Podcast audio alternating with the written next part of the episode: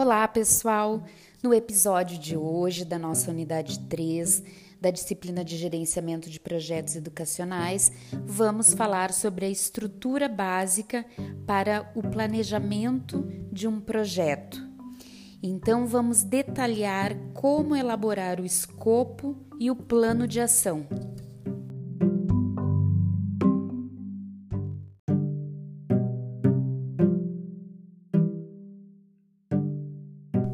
Vivemos numa sociedade que possui muitas desigualdades sociais. Nesse sentido, a escola e a educação elas possuem um papel social importante para superar as diferenças entre a igualdade formal, aquela onde todos são iguais perante a lei, e a real, e como que no contexto educacional podemos transformar a nossa prática de forma que ela realmente contribua para superar as diferenças sociais existentes? Um dos caminhos consiste na adoção de uma pedagogia revolucionária e crítica. Para isso, devemos buscar fazer a análise da prática social, que significa compreender o contexto social em que estamos inseridos Nesse sentido, algumas reflexões sempre devem estar presentes nas nossas ações. Qual é o contexto social da comunidade em que eu estou envolvida, no entorno dessa escola? Qual é o contexto social da sociedade onde a escola está inserida? Existe muita desigualdade social, pessoas que não têm acesso a saneamento básico, alimentação, educação e saúde em condições ideais. Essas reflexões elas são extremamente importantes. São algumas perguntas que devem sempre nortear a compreensão do contexto social em que vivemos. Então devemos também buscar fazer a problematização das relações existentes por meio de uma análise crítica. Podemos compreender melhor a realidade em que vivemos. Assim, questionar sobre a existência ou não dos direitos e deveres sociais e também individuais e o porquê de a situação não refletir o ideal é o necessário.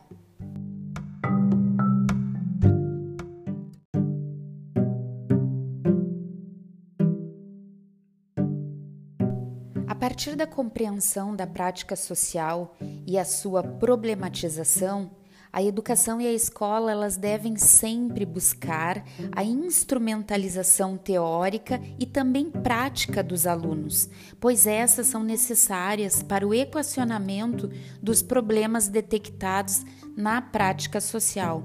É por meio desse processo que se fomenta uma pedagogia crítica, na qual coloca a educação sob um novo olhar, preparando os alunos para uma participação efetivamente social e cidadã que rompa com a marginalização existente.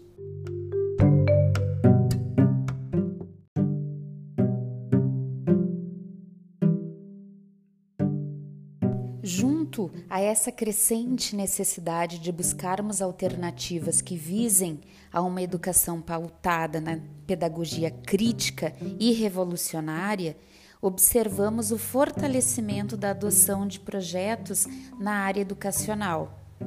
Mas por que os projetos educacionais vêm sendo utilizados com mais frequência? O projeto educacional, ele se fortalece e vem sendo mais utilizado por se constituir em um instrumento que possibilita a aproximação entre os alunos, que contribui para a implementação de práticas de ensino que extrapolem a abordagem fragmentada e tradicional apenas dos conteúdos e que permite a contextualização do ensino com a prática social conforme recomenda a pedagogia revolucionária e crítica. Trabalhar com projetos educacionais representa um caminho seguro para a introdução de mudanças e inovações nas organizações humanas, além de constituírem uma atividade eminentemente instrutiva. Por meio do projeto, é possível definir e gerenciar tarefas que, somadas, contribuirão para a mudança de uma determinada realidade. De acordo com os prazos estipulados e também com os recursos disponíveis.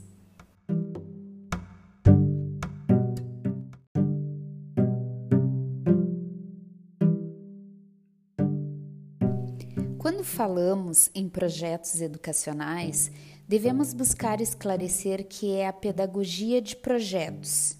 Esse termo é utilizado para designar a adoção de projetos como prática de ensino, pois no seu desenvolvimento o professor pode trabalhar com os alunos diferentes tipos de conhecimentos que estão imbricados e representados em termos de três construções procedimentos e estratégias de resolução de problemas, conceitos disciplinares e estratégias e conceitos sobre aprender. A pedagogia de projetos se constitui em um novo caminho que rompe com as práticas tradicionais de ensino e por isso mesmo se constitui em um desafio para o professor, para a escola e para o sistema de ensino.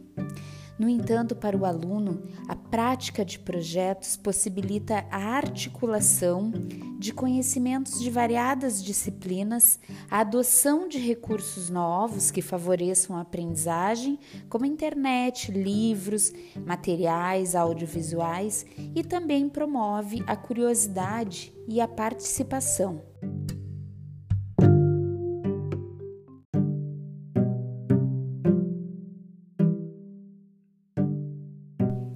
Na nossa disciplina de gerenciamento de projetos educacionais, optamos em utilizar a nomenclatura projetos educacionais em vez de pedagogia de projetos, para que possamos contemplar outros tipos de planejamento que circundam a área da educação, como projeto político-pedagógico, projetos com financiamento externo, entre outros. A escola contribui para uma sociedade mais igualitária, participativa e também democrática. Diante dessa preocupação, o trabalho com projetos educacionais se apresenta como uma alternativa estratégica para fortalecer o papel emancipatório da escola, principalmente por favorecer a participação.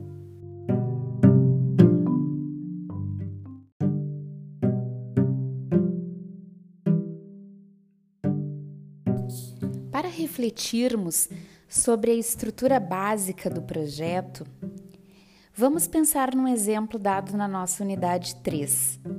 Imagine uma situação corriqueira. No final de semana, você irá realizar um churrasco para todos os seus amigos. Aí você idealiza qual o horário, a duração, o local, o número de convidados quem irá cozinhar, como serão feitos os convites, etc.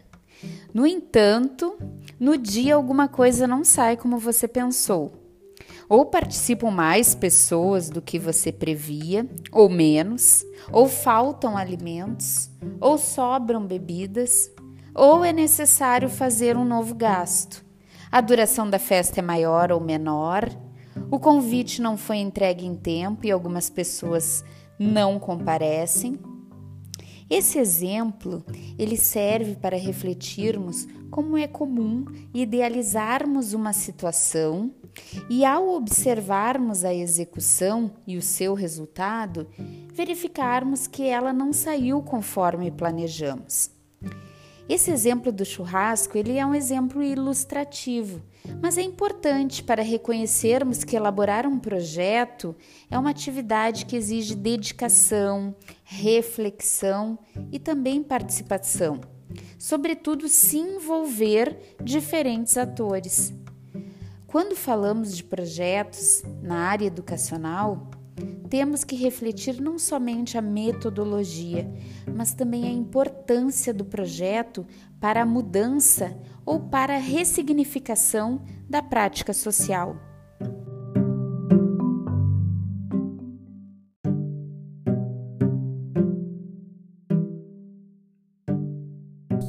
A elaboração de um projeto é uma atividade crítica e reflexiva por isso, devemos problematizar o tema e pensar no perfil do público-alvo. Assim, temos possibilidades de pensar no escopo do projeto, então, qual é a situação geradora, definindo o problema, elaborando uma justificativa, pensando nos objetivos, identificando os resultados e também delimitando a abrangência.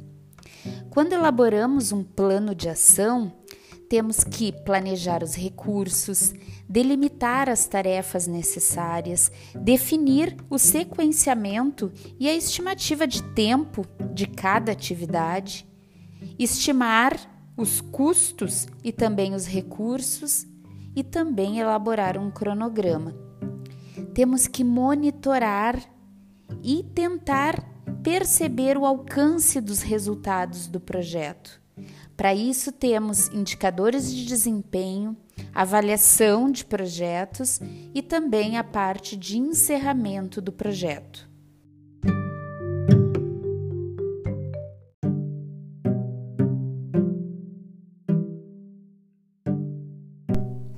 Mas como nascem os projetos educacionais? Eles surgem a partir de uma situação geradora, de uma inquietação em como resolver um problema. Quando a gente identifica uma necessidade ou uma oportunidade de intervenção. A elaboração e a proposição do projeto, ela vem sempre de um problema gerador, que se constitui na questão a ser superada por meio desse projeto educacional.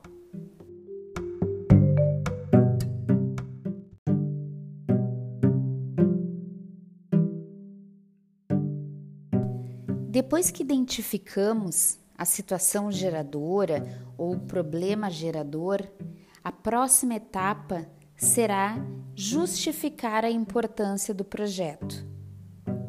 A justificativa, ela corresponde à argumentação sobre a necessidade do projeto educacional. Ela deverá conduzir o leitor a convalidar a importância dele, dada a relevância da necessidade de mudança do cenário que já é pré-existente.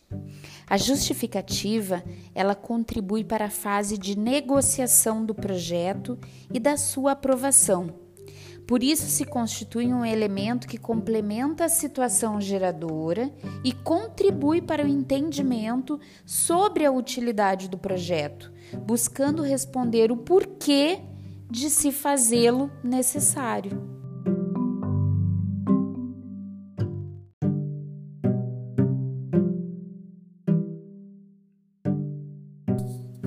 Depois de identificarmos uma situação geradora, um problema e termos uma justificativa, chegou a hora de delimitar quais são os objetivos do projeto.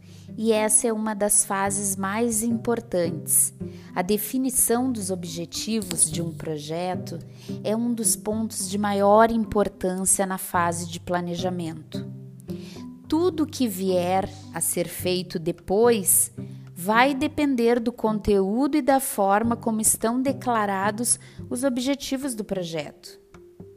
Normalmente se divide os objetivos em geral e específicos. O geral possui uma dimensão ampla e se caracteriza por ser aquele que irá conduzir a resolução descrita na situação geradora, e já os específicos são aqueles que descrevem as ações das quais irão conduzir ao alcance do objetivo geral.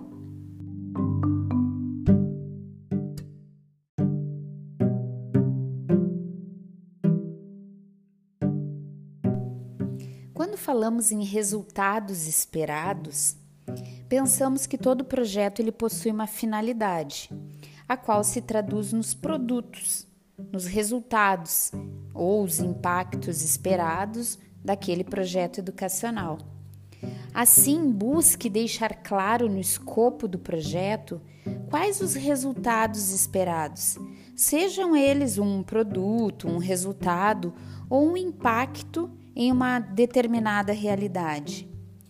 Para apontar os resultados esperados, recomenda-se fazer uma análise sobre os para que se irão perseguir os objetivos do projeto. Essa resposta, ela corresponderá aos resultados esperados.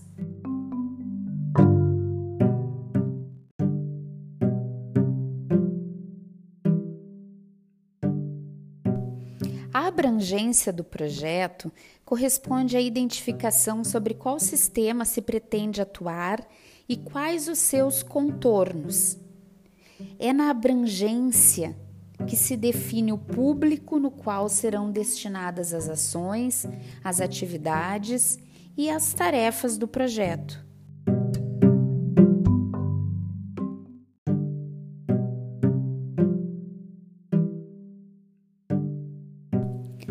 Episódio de hoje, vimos que o projeto educacional não se constitui apenas em uma metodologia de ensino, mas também é um elemento importante para o fortalecimento de uma educação crítica e uma pedagogia revolucionária.